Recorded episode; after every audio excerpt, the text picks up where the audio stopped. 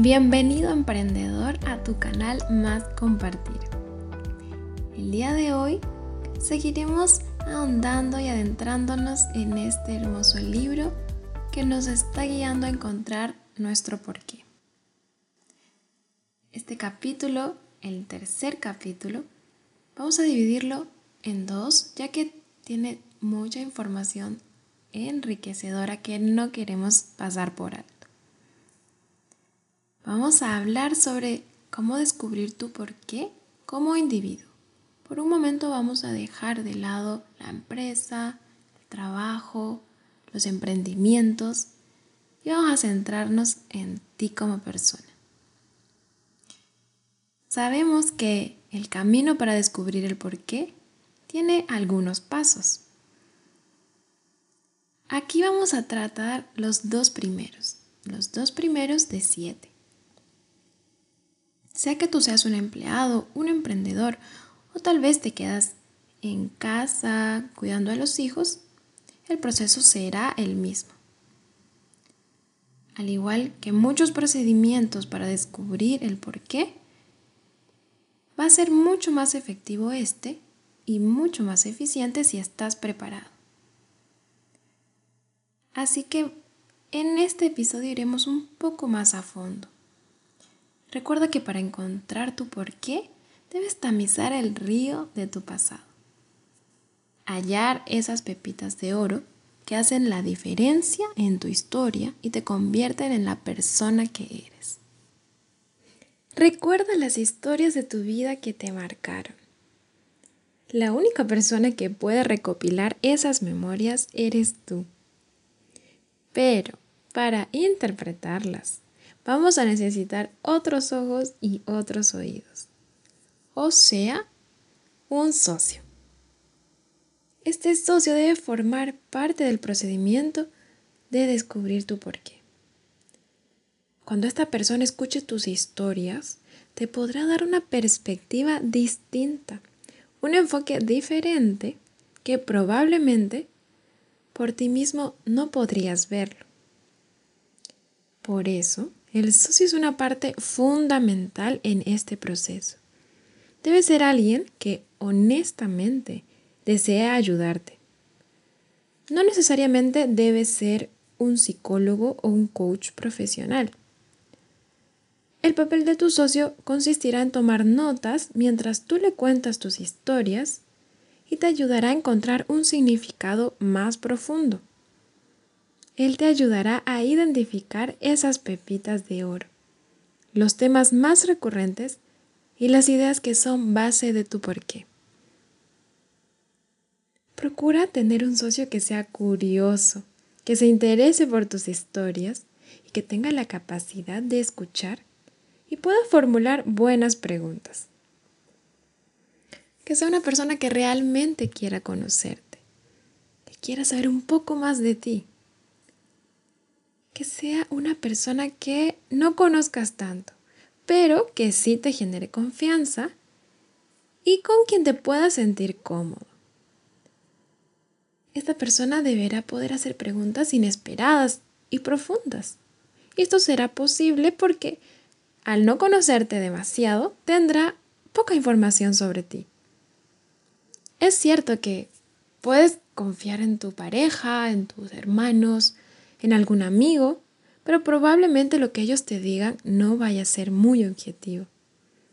Por eso, los mejores socios, y aquí esto no olvides, serán los que escuchan tus historias por primera vez.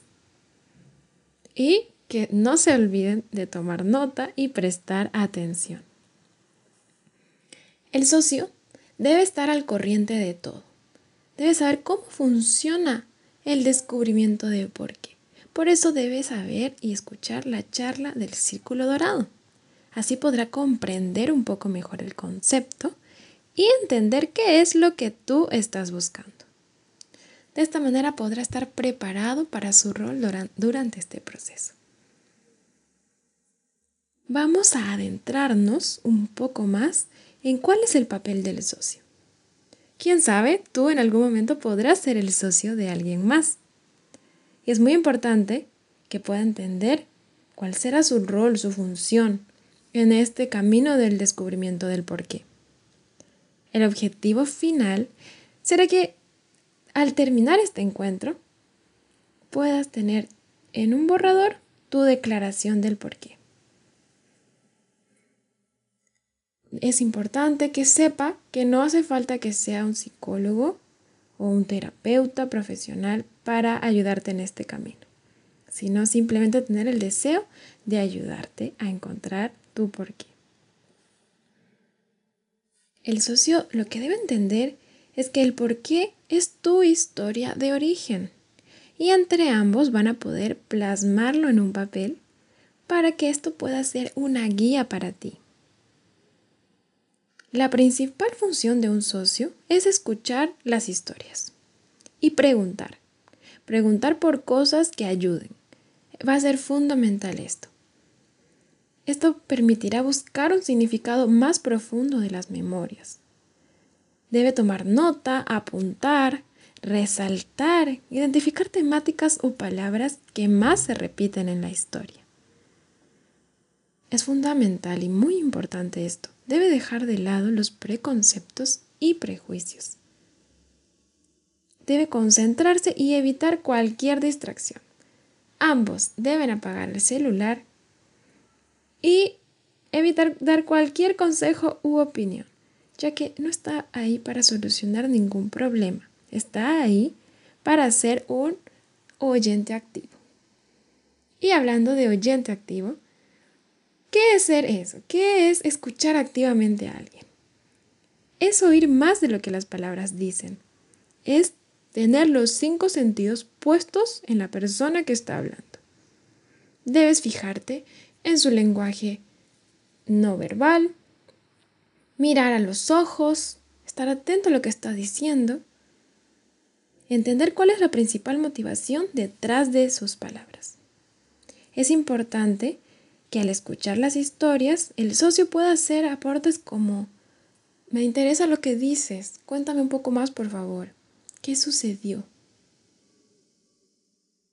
Y ya que las historias que el socio va a escuchar serán significativas, estas estarán llenas de emociones. Por eso el socio debe estar atento a cualquier indicio emocional que destaque, ya que le podrá servir para la conversación más adelante. El socio debe desarrollar algunas técnicas para crear un ambiente de comodidad y confianza. Como mencioné, es muy importante mirar a los ojos y estar atento al lenguaje corporal.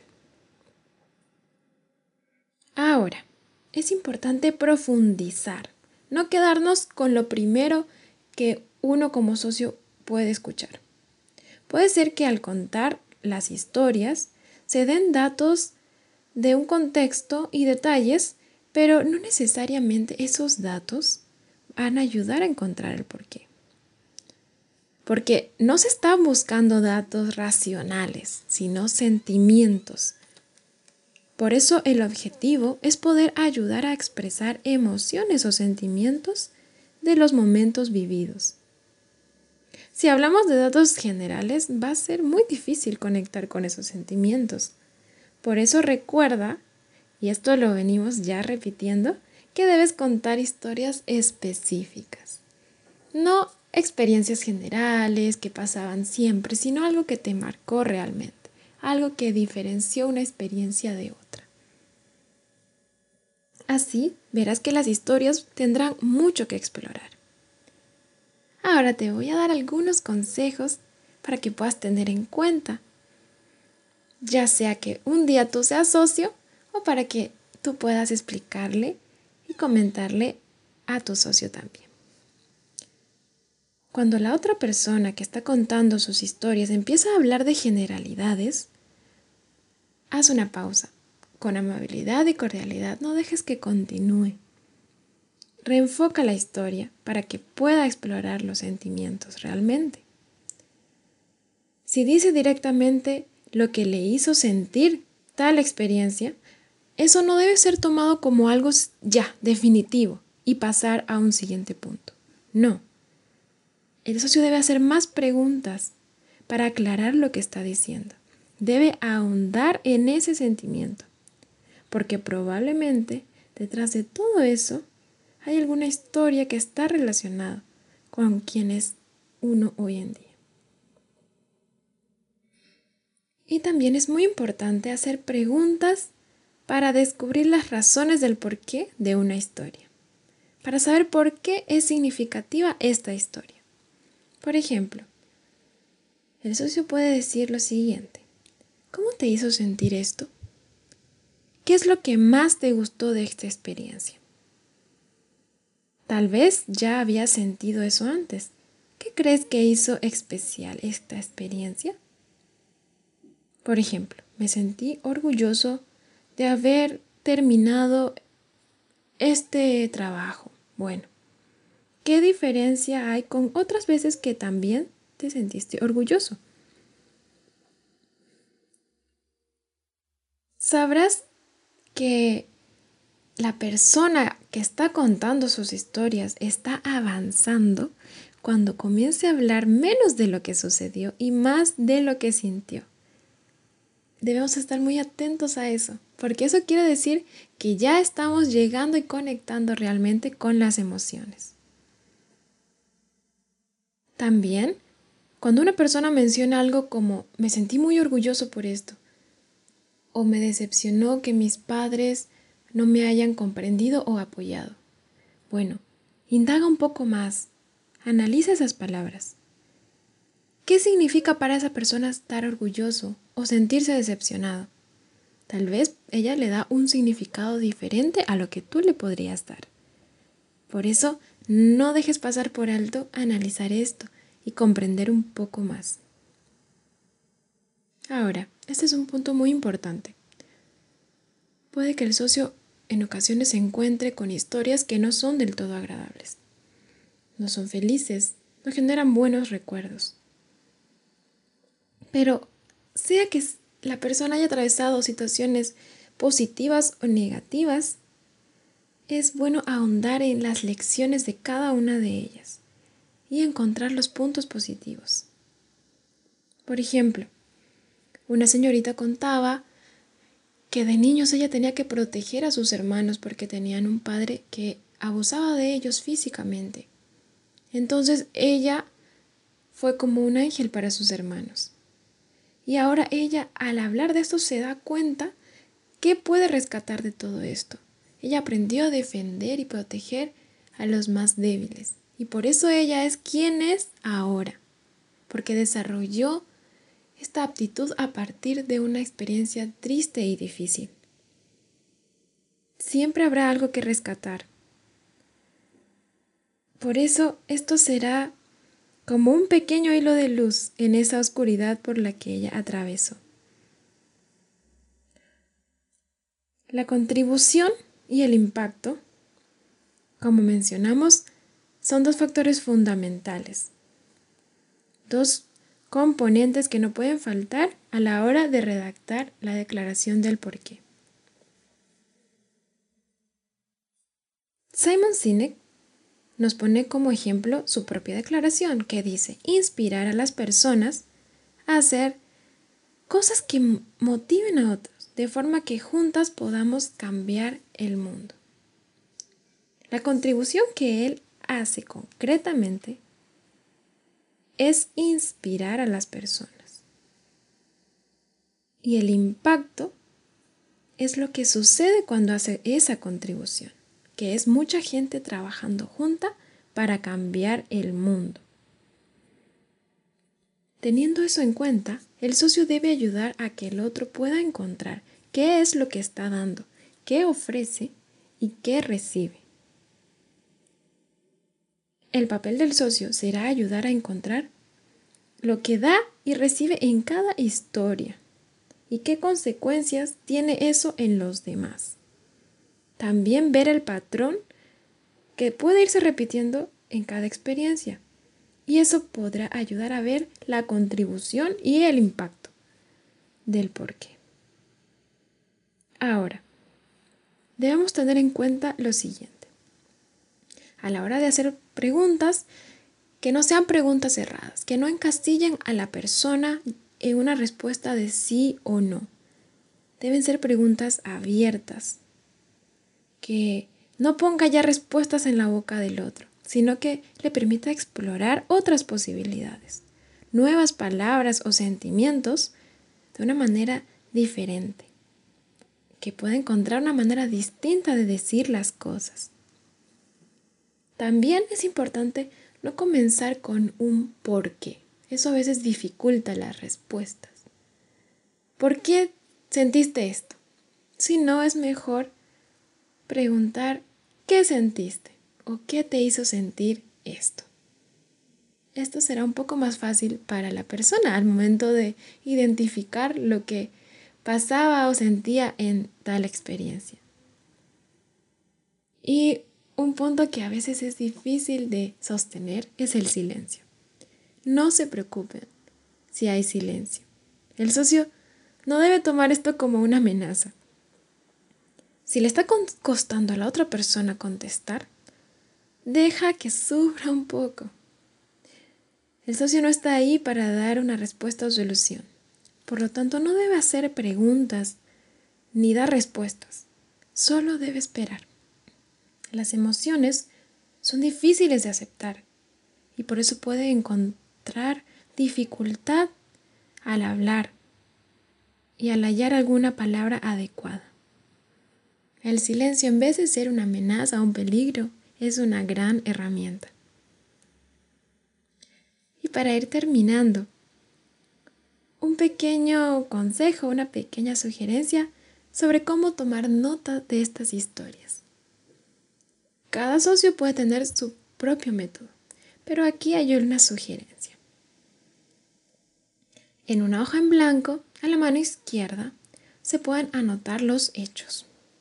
Ceremonias como graduaciones, algún cumpleaños, bodas, y a la derecha, sentimientos o emociones, interpretaciones del significado de la historia. Cuando algunas cosas se vayan repitiendo, el socio debe destacarlas, subrayarlas, como le parezca mejor. Y para cada historia debe escribir la contribución y el impacto. ¿Qué ofreció a los demás en esa historia y cómo impactó? No debemos pasar a la siguiente historia hasta que se pueda dar cuenta qué fue lo que dio y recibió y qué efecto tuvo en los demás. Con esto, el socio será el mejor socio de todos si puede tener en cuenta cada uno de estos consejos sobre lo que hablamos en este episodio. Y debe recordar que debe buscar lo mejor para su compañero, que este encuentro realmente pueda ser una hermosa experiencia que puede hasta motivar al socio a querer descubrir su propio porqué. Me alegra mucho que nos haya podido acompañar hasta ahora. Gracias por escuchar este podcast. Espero que realmente pueda servirte en este camino de descubrir tu porqué. Muchas gracias por habernos acompañado hasta ahora. Te esperamos en el siguiente episodio. No olvides compartir este podcast y también seguirnos en nuestras redes sociales como Más Compartir y en nuestra página web. Hasta la próxima y que tengan un buen día, una buena tarde o una buena noche.